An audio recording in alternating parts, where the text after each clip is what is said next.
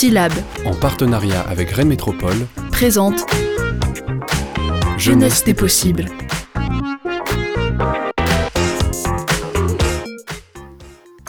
Bonjour à toutes, bonjour à tous, c'est Caroline. Vous écoutez La Jeunesse des possibles, l'émission proposée par Rennes Métropole. Donc euh, aujourd'hui, première émission de l'été 2020, puisque nous sommes euh, mardi 14 juillet. Et euh, je suis avec mon collègue Paul. Salut Paul. Bonjour Caroline. Donc, vous le connaissez bien, euh, c'est euh, mon acolyte radio Mission Jeunesse.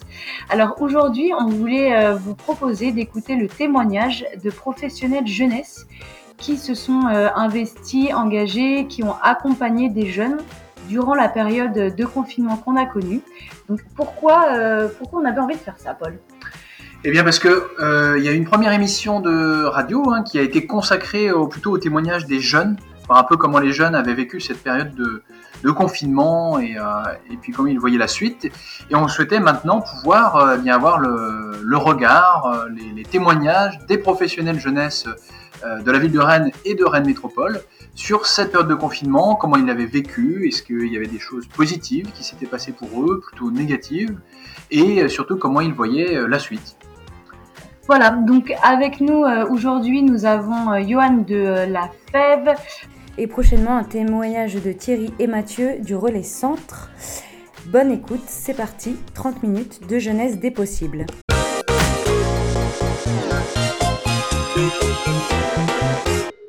Bonjour à toutes et à tous. Euh, on se retrouve aujourd'hui donc avec euh, Johan Lecalonnec, euh, qui est euh, chargé de développement local à La Fève. Euh, donc La Fève, qui est euh, l'association de la fondation étudiante pour la ville et qui est euh, une association qui œuvre notamment dans les quartiers prioritaires de la ville pour lutter contre les inégalités et accompagner un certain nombre d'enfants. Bonjour Johan. Bonjour Paul. Euh, alors tout d'abord, euh, je voulais un petit peu euh, savoir quelles étaient toi tes missions au sein au sein de la Fève et notamment de l'antenne rennaise de la Fève? Oui, très bien. Alors, à Rennes, en fait, on est, on est cinq collègues, donc cinq salariés, une responsable d'antenne Floriane, et puis ensuite on est quatre collègues qui s'appellent à la FEV des chargés de développement local. Voilà. Euh, on est chacun en fait répartis sur, euh, sur un quartier prioritaire, et donc on développe les actions que tu as euh, présentées juste avant. Donc l'accompagnement individuel, donc des étudiants bénévoles qui accompagnent des jeunes en situation de fragilité scolaire, des jeunes scolarisés entre la grande section et la troisième, les colocations solidaires, où cette fois-ci ce sont des étudiants qui vivent en colocation et qui mettent en place des actions pour favoriser le lien social à l'échelle des immeubles ou des quartiers sur lesquels ils sont implantés. Et puis enfin des résidences au sein de collèges avec les jeunes nouvellement arrivés en France pour favoriser leur intégration euh, au collège et puis leur faire découvrir un peu leur nouveau lieu de vie, euh, la ville de Rennes et puis euh, toutes les ressources dont elle dispose. D'accord. Bah écoute, je te remercie pour pour cette petite présentation des, des missions euh, de la Fève. Euh, Est-ce que vous avez vous des euh, au niveau de Rennes des, des projets un peu plus spécifiques peut-être que vous menez en lien avec les associations ou les les partenaires du territoire? Alors, c'est vrai que euh, l'ensemble de nos actions euh, se, se passe hein, avec des, avec des, partenaires, hein, forcément. Sur l'accompagnement individuel, disons que c'est pas des, partenariats directement menés parce que ce sont finalement les bénévoles euh, qui vont avec les jeunes dans les structures euh, ressources. Donc, je pense aux bibliothèques, euh, aux champs libres, au cinéma, au MJC, etc.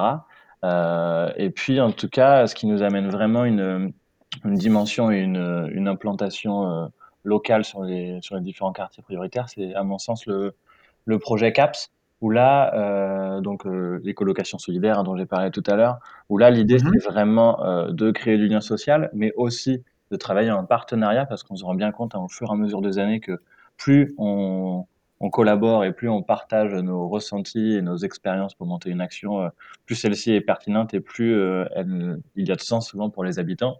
Donc là, euh, les partenaires, je vais pas tous les lister, hein, mais, mais on est vraiment sur une implication locale, donc ça va du lien avec euh, beaucoup la, avec la, la direction de quartier, hein, et notamment les chargés de mission politique de la ville, euh, les bailleurs sociaux avec lesquels forcément on, on développe le projet, et puis ensuite en fonction des thématiques qui sont choisies par les, les habitants, les bénévoles, ça peut être des associations qui sont spécialisées, je sais pas, sur l'environnement, le théâtre, la musique. Et puis tout simplement aussi hein, les, acteurs de proximité hein, dont, je parlais tout à l'heure, le, les centres sociaux, euh, les maisons des jeunes et de la culture, euh, et puis les associations qui sont implantées localement sur le territoire et qui là sont différentes euh, d'un quartier à un autre.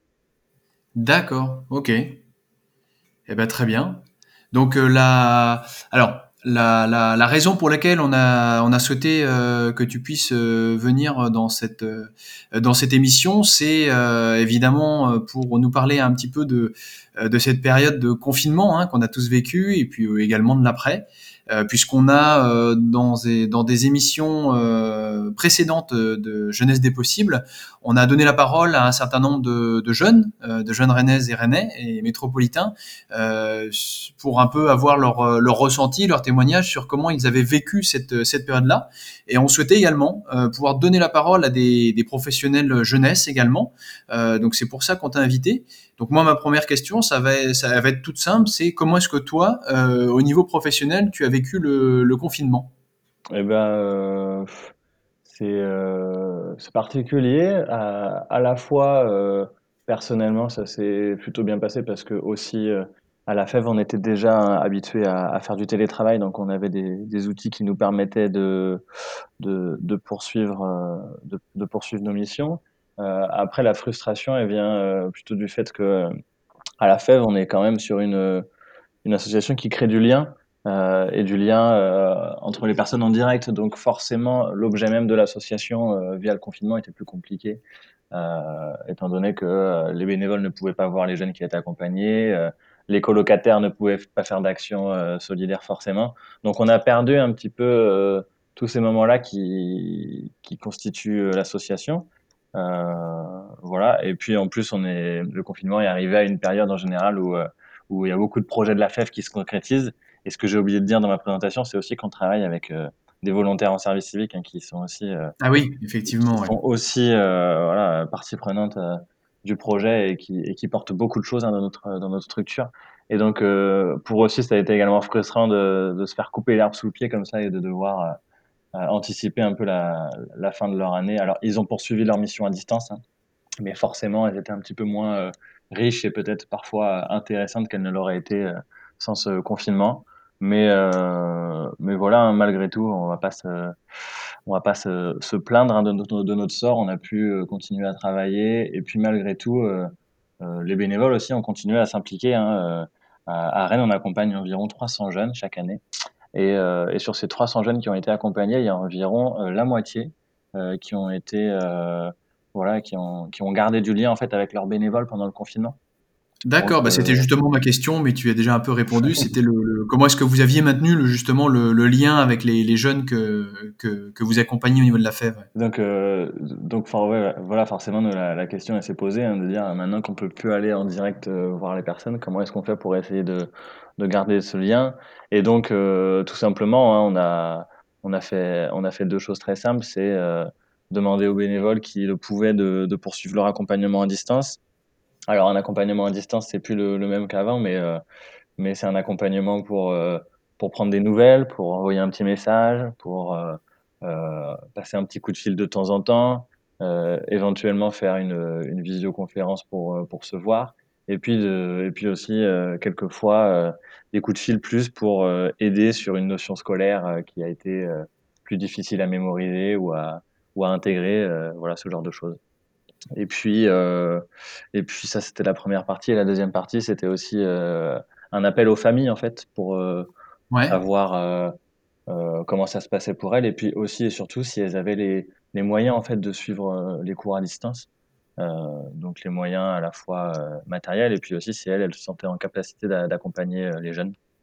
Voilà les, les deux choses principales qui ont été qui ont été réalisés, quoi, on va dire. D'accord, ouais. Parce qu'effectivement, euh, quand, quand, on regarde l'actualité un peu, on a ce chiffre un petit peu de, de 4-5% de jeunes euh, qui auraient euh, décroché euh, suite euh, à cette période de confinement. Vous, j'imagine que, que vous avez peut-être euh, pu en, en, croiser ou en tout cas échanger avec quelques-uns d'entre eux, peut-être, mm -hmm. ou essayer de maintenir le lien.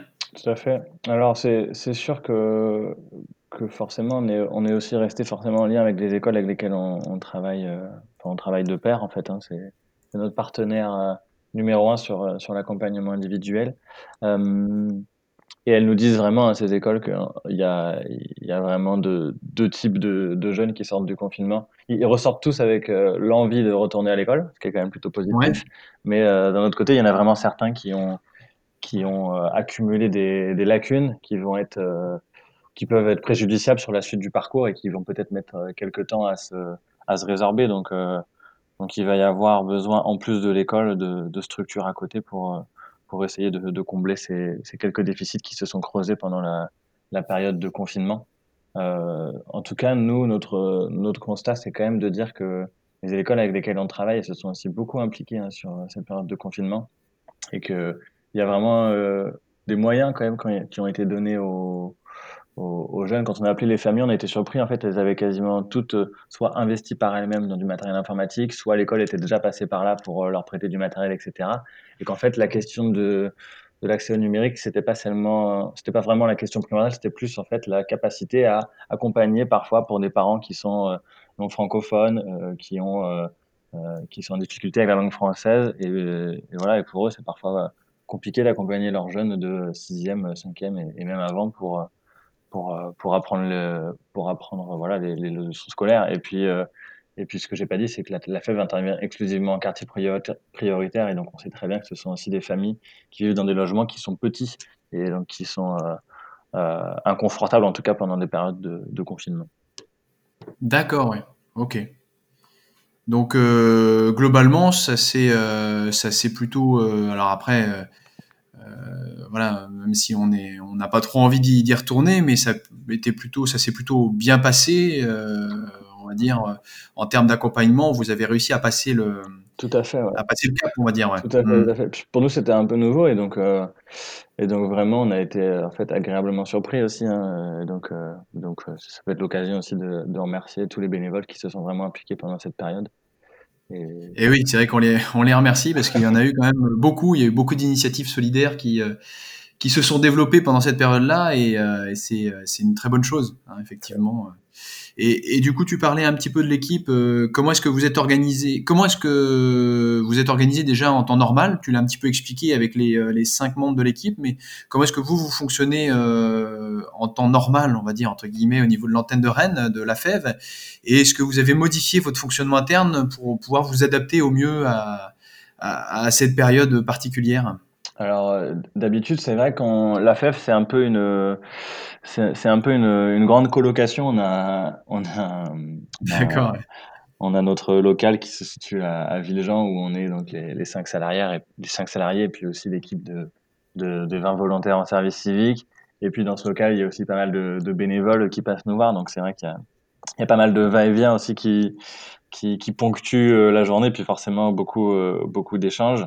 Donc là, on a été un peu chacun isolé de notre côté, donc forcément, ça a changé nos, nos habitudes de, travail. Et puis après, euh, après sur l'organisation, bah, bah, écoute, c'est un peu comme, euh, comme chaque équipe. Hein, on se fait des petites réunions entre nous, euh, on, se donne des priorités et puis, et puis on avance comme ça. Donc j'avoue que là-dessus, le, le, confinement, ça nous a vraiment enlevé plutôt l'aspect vie collective. Euh, mais sur le reste, on a continué voilà, à se, à se voir au travers de nos webcams, à se faire des, à se faire des, voilà, des, des moments un peu collectifs euh, ensemble. Donc, euh, donc ça n'a pas été euh, influencé directement. C'est plutôt les outils qui ont changé plus que le, plus que le contenu, quoi, finalement. D'accord, ok. Quel type, euh, quel type d'outils là vous, vous avez utilisé J'imagine plus d'outils collaboratifs euh, ouais. sur Internet. Euh... Après, c'est vrai qu'il y, y, a une il y a une vraie envie, en tout cas, de, de la FEF depuis quelques années de, de s'impliquer et d'être outillé sur, euh, sur le numérique. Donc, on a, donc on utilise des, des, des outils comme Slack, euh, qui est une, une, une plateforme de, de, de, messagerie euh, collaborative. D'accord. Oui. Beaucoup, euh, euh, voilà, des, des, outils pour faire de la visioconférence, euh, des Google Meet, etc., Hangout, et j'en passe à des meilleurs. Euh, voilà, Messenger, enfin bref, on a, on a tout un panel comme ça d'outils qui sont à notre disposition et donc on, Oui, moi, que puis-je dire, c'est que les professionnels euh, n'ont pas forcément manqué de, de visioconférence pendant cette période-là. c'est clair, c'est clair, c'est clair. On n'a pas manqué d'outils, pas manqué de visioconférence. Mais après, on s'est quand même aussi rendu compte hein, assez rapidement, je crois, comme tout le monde, que qu'on préférait quand même se voir et que les visioconférences, au bout d'un moment, c'était bien pour euh, assurer le, le, service pendant cette période compliquée, mais que ce ne sera pas une solution euh, définitive. c'est sûr, c'est sûr. Et du coup, puisqu'on parle de ça, euh, puisqu'on parle, on va dire, de l'avenir, comment est-ce que est-ce que tu vois toi la, rentrée euh, pour la FEV Est-ce que est-ce que ça vous paraît assez compliqué à envisager? Parce que vous êtes encore pas mal dans le flou au niveau des consignes sanitaires ou est-ce que finalement c'est peut-être le moment aussi pour vous d'apporter des, changements dans vos dans vos manières de faire, de travailler avec les jeunes euh, Comment vous voyez ça? Alors euh, on va on va dire qu'on a quand même euh, une grosse inquiétude hein, pour, la, pour la rentrée universitaire. Ce que je n'ai pas précisé dans le projet de la FEF, c'est que chaque année, donc, on, on, va à la rencontre d'étudiants pour, pour savoir s'ils sont intéressés pour devenir bénévoles chez nous. Euh, et pour ce faire, on, tout simplement, on fait des interventions euh, devant les classes, euh, de, devant les amphis des, facs. Et puis, on va directement sur le campus distribuer des flyers pour pour trouver des bénévoles motivés. Chaque année, on en cherche à peu près 300. Donc, donc c'est vrai que ça nous demande pas mal d'énergie et de temps sur les campus. Et donc là, à la rentrée, on sait déjà que l'université de Rennes 2 a décalé sa rentrée universitaire. Donc, donc notre inquiétude, elle est de, de savoir comment est-ce qu'on va faire pour trouver tous ces bénévoles à la rentrée si jamais on peut pas avoir accès au campus. Donc ça, c'est vrai que c'est quand même une une question assez centrale chez nous parce que pas de bénévoles à la FEB, c'est pas de projet. Donc, euh, donc il y a Mhm. quand même un enjeu, euh, un enjeu de taille euh, là-dessus. Donc euh, actuellement, là, j'ai pas, j'ai pas de réponse précise à apporter, mais on, on commence à y travailler euh, dès jeudi avec, euh, avec les équipes de l'Ouest. Et puis surtout, on profite aussi de l'antenne euh, pour euh, voilà pour faire aussi un appel. euh, J'imagine si euh, voilà on a un certain nombre d'étudiants euh, rennais qui peuvent qui peuvent nous écouter en ce moment et qui seraient potentiellement intéressés pour pour être bénévoles à la FEV. Euh, il faut contacter qui? Comment est-ce qu'on peut vous contacter? Peut-être, peut-être, je prends une petite minute pour faire un triple appel pour dire que Eh ben, à la fois, on recherche euh, des bénévoles pour accompagner euh, des jeunes euh, dès septembre prochain. Mais si vous avez Ouais. déjà envie de nous contacter, vous pouvez aller sur le site rejoins.afev. Vous tapez ça dans votre barre de recherche et vous tomberez sur, sur le site. Il y a un onglet bénévolat, vous remplissez un petit formulaire avec votre nom, prénom et puis on vous recontactera. Si vous êtes à la recherche également d'un logement à la rentrée prochaine et que vous avez moins de 30 ans, on a aussi des colocations solidaires pour lesquelles on recherche des bénévoles euh, motivés pour à la fois passer du temps et s'impliquer dans une vie collective euh, de colocation, et puis également pour euh, s'impliquer dans des projets solidaires. Pour ça, c'est le même chemin, rejoins.afev, avec cette fois-ci l'onglet des, colocations solidaires. Et puis pour celles et ceux qui cherchent leur orientation à la rentrée prochaine, on accueille aussi des volontaires en service civique sur différentes missions de l'association. Et donc vous pouvez retrouver l'ensemble de ces offres sur le site de l'agence du service civique. Voilà, c'était mon, mon, triple, mon triple appel. Eh ben, c'est super. Voilà, j'espère qu'il sera entendu par le, le, plus grand nombre de personnes. Super. Euh, et puis pour terminer, du coup, euh, alors une question un petit peu plus personnelle. Euh, Qu'est-ce qui, Johan, toi, t'as fait Parce que c'est vrai qu'on sait que cette période de confinement n'a pas toujours été facile. Voilà, c'est quand même assez particulier de se retrouver confiné. Euh, Est-ce qu'il y a quelque chose, toi, qui t'a fait tenir? Qu'est-ce qui, euh, qu'est-ce qui te permettait de, tenir jusqu'à la fin du confinement? Euh, Bah, c'est vrai que le petit rythme, le petit rythme quotidien, quand même, euh, au bout d'un moment, cadre un peu la journée. Puis, bah, après, j'avoue que j'ai, j'ai bien profité de, ma sortie. De ma sortie d'une heure pour aller faire, pour me remettre au footing, etc. Donc, donc on va Comme dire beaucoup. Que ça, ça, ça, on va dire que c'était ça. Que ça va durer, c'est la question. Ben pour l'instant, figure-toi, Paul, que ça dure. Donc, euh, donc pas eh ben, dire merci super. confinement. super. Eh ben écoute, merci beaucoup euh, Johan en tout cas pour euh, pour ton témoignage hein, ouais. sur euh, sur cette période de confinement et puis sur euh, sur l'après. Merci du coup à toi. on a bien entendu l'appel de la Févraine justement pour les colocations solidaires, pour le bénévolat ou également pour des services civiques. Et puis ben, j'espère qu'on aura l'occasion de se recroiser sur nos antennes ou sur le terrain également dans les dans les prochaines semaines, dans les prochains mois. Super. Ben, merci pour l'invitation Paul. De rien. Et puis bah, bon courage pour la suite. Ça marche. À bientôt. On arrive à la fin de cette émission et comme promis et comme prévu, on retrouve la chronique ESS de Génération Impact. Bonjour à tous, je suis Alexis accompagné de Sophie. Salut Alexis. On se retrouve aujourd'hui pour la chronique et les interviews de Génération Impact avec notre invité Mathieu Jeanbrun. Bonjour Mathieu. Bonjour Sophie, euh, bonjour Alexis, merci de me recevoir. Alors pour ceux qui ne te connaissent pas, qui est Mathieu Jeanbrun Eh bien écoute, euh, Mathieu Jeanbrun, euh, je suis actuellement euh, coordinateur de l'association Cœur Résistant, qui est une association qui vient en aide aux personnes à la rue dans des dans un cadre un peu particulier, puisque notre projet de, de fond c'est l'émancipation, la reconstruction, la reprise de confiance, et puis au travers de trois activités qui sont la distribution d'aide alimentaire, euh, les maraudes et puis euh, évidemment euh, le portage de projets avec nos amis de la rue. Est-ce que tu pourrais peut-être nous citer ton, ton, parcours en trois ou cinq moments clés? Alors, avec plaisir. Donc, euh, j'ai fait des études de STAPS, euh, donc c'est pas du tout le cadre euh, habituel. Et puis euh, ensuite, j'ai travaillé pendant quelques années dans la prévention incendie et les mouvements de panique. Et en parallèle, on a construit à plusieurs l'assaut cœur résistant. Et à ce moment-là, moi, j'avais besoin dans mon travail même s'il me plaisait beaucoup, d'une recherche de sens, en tout cas, euh, quelque chose qui me permettait de, de construire euh, autour des, questions sociales. Et puis, euh, à trois, on n'a pas vraiment réussi à trouver d'assauts qui nous ressemblaient dans nos, dans nos valeurs. Et donc, on a pris la décision d'en créer une. Et, depuis six ans maintenant, on s'échine à, à, monter, monter Cœur Résistant. Et puis, euh, j'ai repris mes études euh, il y a euh, quelques années maintenant, mais dans, dans, le social, donc dans le développement de projets et le développement social, et ce qui me permet aujourd'hui d'avoir les reins solides pour porter une telle association avec les collègues. Alors, tu, es, tu es beaucoup impliqué dans, dans le domaine associatif, Mathieu, et, dans le social aussi, hein, comme tu viens de nous l'expliquer. Et est-ce qu'il t'arrive, de, bah, dans la vie de tous les jours, d'entendre un peu des clichés liés à ton engagement euh, que ce soit par tes amis, ta famille, euh, voilà, ou d'autres personnes?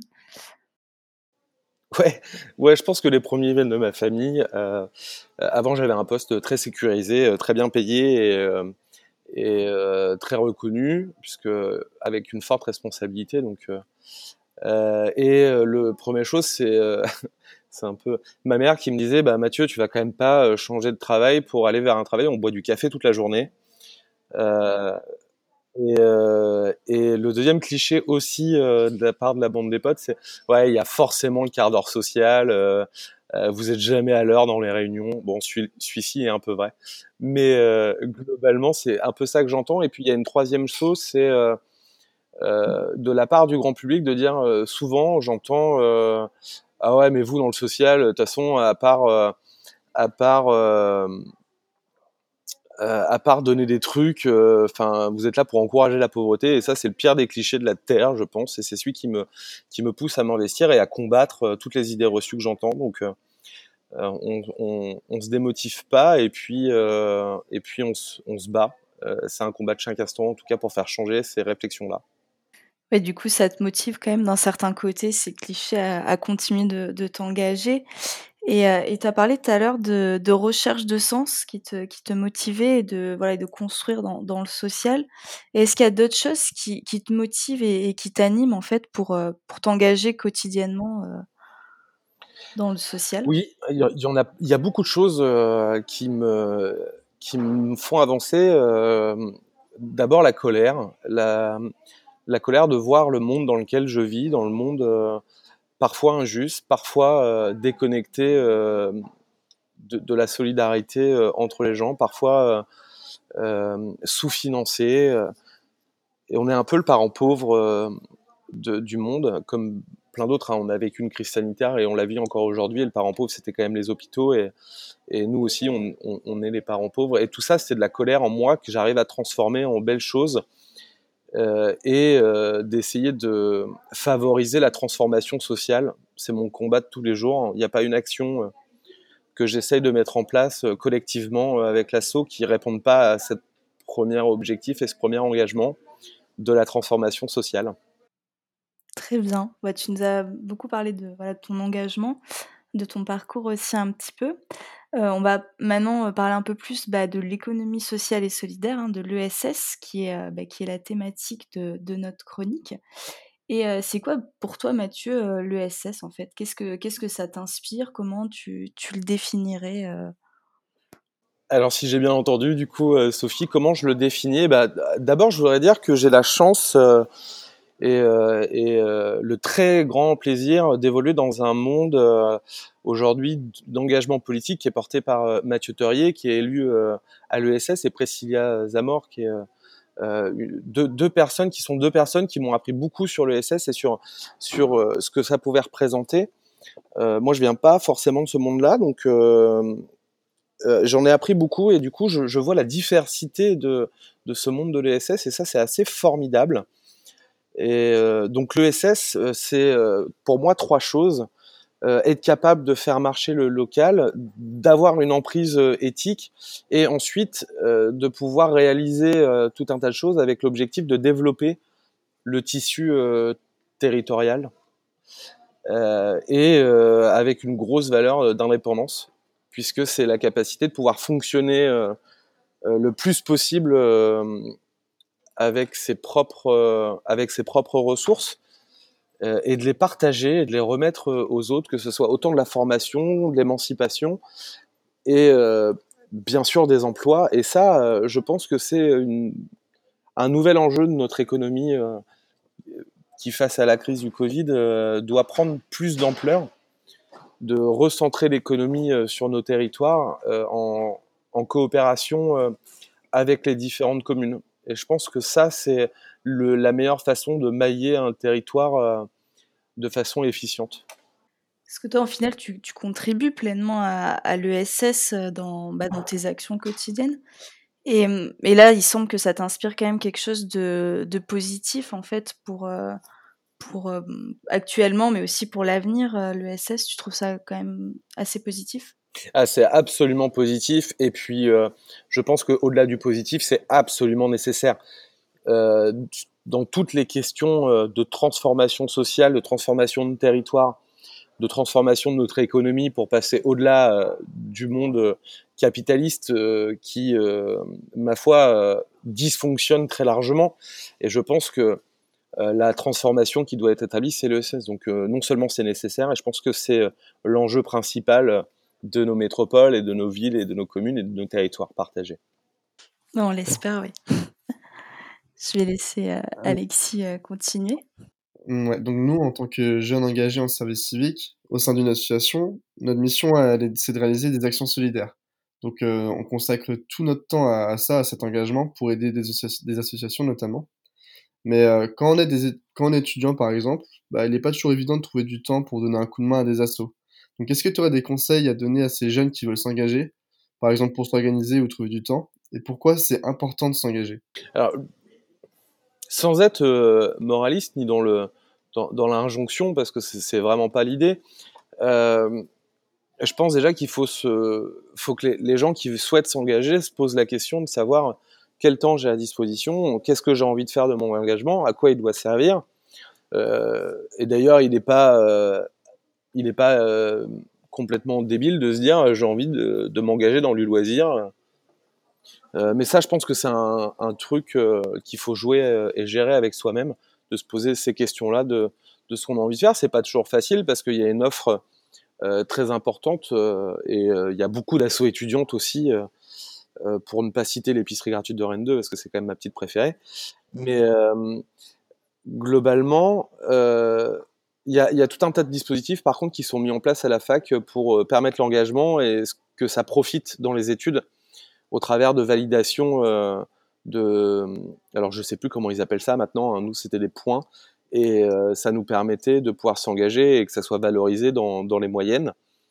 Euh, et ça, je trouve ça intéressant. Il faut pas hésiter à aller vers ça. Et je pense que c'est une première phase d'engagement. Et puis la deuxième chose, je dirais que c'est c'est d'essayer de trouver un espace où on est bien, où on se sent accompagné, où on se sent intégré dans un collectif. Parce que c'est ça aussi qui forme l'engagement, c'est de se dire je suis dans un espace où j'apprends, où on me considère, et c'est pas toujours facile à trouver. Carrément.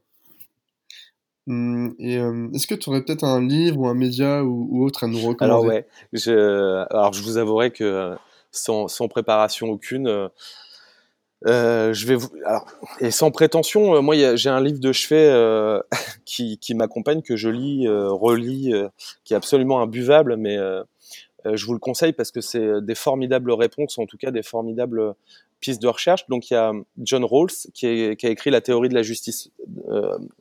Et, et, qui a un bouquin absolument fantastique sur les questions éthiques autour de la justice sociale et de l'équité et de l'égalité. Et bon, c'est un pavé, c'est ça se lit pas facilement, mais voilà. Puis euh, je vous propose aussi peut-être un autre livre qui est, euh, en tout cas, m'accompagne aussi et qui est plus facile euh, à lire et qui est d'un auteur beaucoup plus vulgarisateur que, notre ami Roll. C'est Ruyen Ogien qui a écrit qui écrit l'influence de l'odeur des croissants chauds sur la bonté humaine. Et je vous le conseille parce que c'est absolument tordant, tordant à lire. Et puis c'est plein de c'est plein de, de, belles histoires euh, sur euh, la philosophie expérimentale. Alors le mot est gros et fait peur, mais je vous assure que c'est euh, fantastique à lire. Voilà. Et puis un média, eh ben, je suis obligé de le dire, je suis un fervent fan des couilles sur la table et, et je trouve ce podcast très bien réalisé avec moi qui suis un amoureux de la sociologie très bien réalisé et en plus euh, avec un gros apport théorique et, beaucoup de ressources. Donc c'est un, je le conseille à tout le monde ce podcast de Victoire tu Lyon. Super. Super, merci Mathieu. Bah, merci à vous. Euh, alors, on va, il y a une dernière question quand même. Alors, on va parler un peu plus du, bah, du pendant le confinement. Euh, alors moi, j'ai constaté qu'il y a eu beaucoup d'actions d'aide alimentaire en France, mais aussi dans le monde. Tu me diras si je me trompe. Hein. Et bah, tu, as, tu as été beaucoup engagé dans, dans, ces actions-là. J'ai d'ailleurs participé avec toi à, la préparation de, de, colis. Et on te remercie parce que c'était chouette. bah, merci à vous. et il y a eu bah, de nombreux bénévoles qui ont, qui ont aussi participé à ces actions. Euh, et, et est-ce que tu, voilà, toi aussi, tu as constaté cet engouement pour, euh, pour, euh, pour aider euh, à l'aide alimentaire Et est-ce que ça, ça continue encore aujourd'hui Et est-ce que ça va perdurer dans, dans l'avenir, tu penses, cette envie d'engagement des, des, personnes? Alors, j'espère. Comme tu le disais, on a ouvert une aide alimentaire en livraison pendant le confinement au travers de deux écoles qui nous ont permis de rassembler euh, des bénévoles et de, faire en tout cas des colis euh, d'aide alimentaire qui étaient livrés. Euh, on a eu des profils assez différents en termes de bénévolat que d'habitude, puisque là on était sur des engagements de jeunes, mais aussi enfin très peu de moins jeunes, puisque du coup c'était des personnes fragiles, il fallait que bien sûr elles restent chez elles. Et euh, ça c'est du fait euh, du chômage partiel, c'est du fait euh, de la perte d'emploi aussi. donc c'est des, trajectoires qui sont un peu différentes de bénévolat qu'on accueille habituellement, mais c'était une super expérience et on voit que là où on est installé aujourd'hui, où on continue l'aide alimentaire, on garde ces profils-là, donc on a su aussi les attirer dans notre monde. Et puis aujourd'hui, euh, leurs compétences sont largement mises à profit et c'est un, mélange qui est assez fantastique. Bon, bah, tant mieux, on espère que ça va, bah, que ça va perdurer dans, dans, le temps. Bah, merci à, toi, Mathieu, pour, pour ta participation à la, à la, chronique. Merci pour ton temps. Est-ce que tu auras un petit mot de la fin à dire pour, pour redonner encore envie de s'engager à des jeunes Juste de dire que je constate l'engagement euh, de plus en plus important des jeunes et notamment euh, au travers de l'écologie avec tous les mouvements euh, qui ont été créés il y a quelques il y a quelques années. Et je trouve ça formidable et il faut continuer en fait parce que au-delà du fait que vous nous remettiez nous en question les vieux sur nos pratiques ça fait du bien d'avoir un autre prisme de, réflexion et, et là-dessus vous êtes extrêmement nécessaire donc il ne faut pas que vous disparaissiez et il faut que vous continuiez à, combattre euh, à nos côtés puisque c'est enrichissant et, c'est nécessaire. Bah, nous, on est, on est motivés à continuer en tout cas. Et avec toutes ces réponses, bah, on espère que, bah, que, les auditeurs aussi auront envie de, de continuer à s'engager ou à s'engager dans, dans, des associations. Et voilà, merci à tous pour, euh, pour votre écoute et à bientôt. Merci Alexis, merci Sophie, à plus tard.